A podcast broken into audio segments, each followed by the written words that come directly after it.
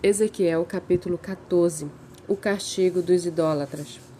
Então alguns dos anciãos de Israel vieram, se assentaram diante de mim.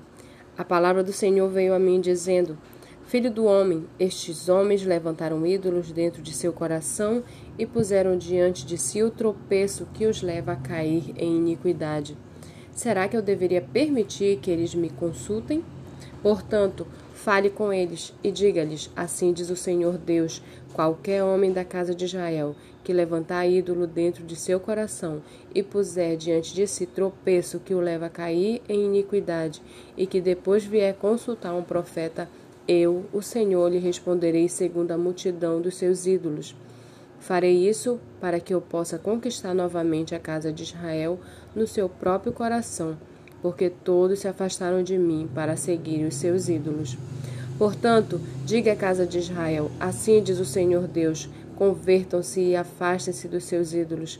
Desviem o rosto de todas as suas abominações, porque qualquer homem da casa de Israel ou dos estrangeiros que moram em Israel que se afastar de mim que levantar ídolos dentro de seu coração e que depois vier consultar um profeta para me consultar por meio dele, a esse eu, o Senhor, responderei por mim mesmo. Voltarei o rosto contra o tal homem, farei dele um sinal e provérbio, e o eliminarei do meio do, do meu povo, e vocês saberão que eu sou o Senhor. Se o profeta for enganado e falar alguma coisa, fui eu, o Senhor, que enganei esse profeta. Estenderei a mão contra ele e o eliminarei do meio do meu povo de Israel. Ambos levarão sobre si a sua iniquidade. A iniquidade daquele que consulta será como a do profeta, para que a casa de Israel não se desvie mais de mim, nem mais se contamine com todas as suas transgressões. Eles serão o meu povo e eu serei o seu Deus, diz o Senhor Deus. A palavra do Senhor veio a mim dizendo: Filho do homem, quando uma terra pecar contra mim, cometendo graves transgressões, estenderei a mão contra ela e cortarei o, o suprimento de pão, enviarei contra ela fome e eliminarei dela pessoas e animais. Mesmo que estivessem no meio dela estes três homens, Noé, Daniel e Jó, eles, pela sua justiça, salvariam apenas a sua própria vida, diz o Senhor Deus. Se eu fizer passar pela terra animais selvagens e eles a devastarem, assim que fique assolada e ninguém possa passar por ela por causa das feras, tão certo como eu vivo, diz o Senhor Deus, mesmo que esses três homens estivessem no meio dela, não salvariam nem os seus filhos nem as suas filhas, só eles seriam salvos e a terra seria assolada.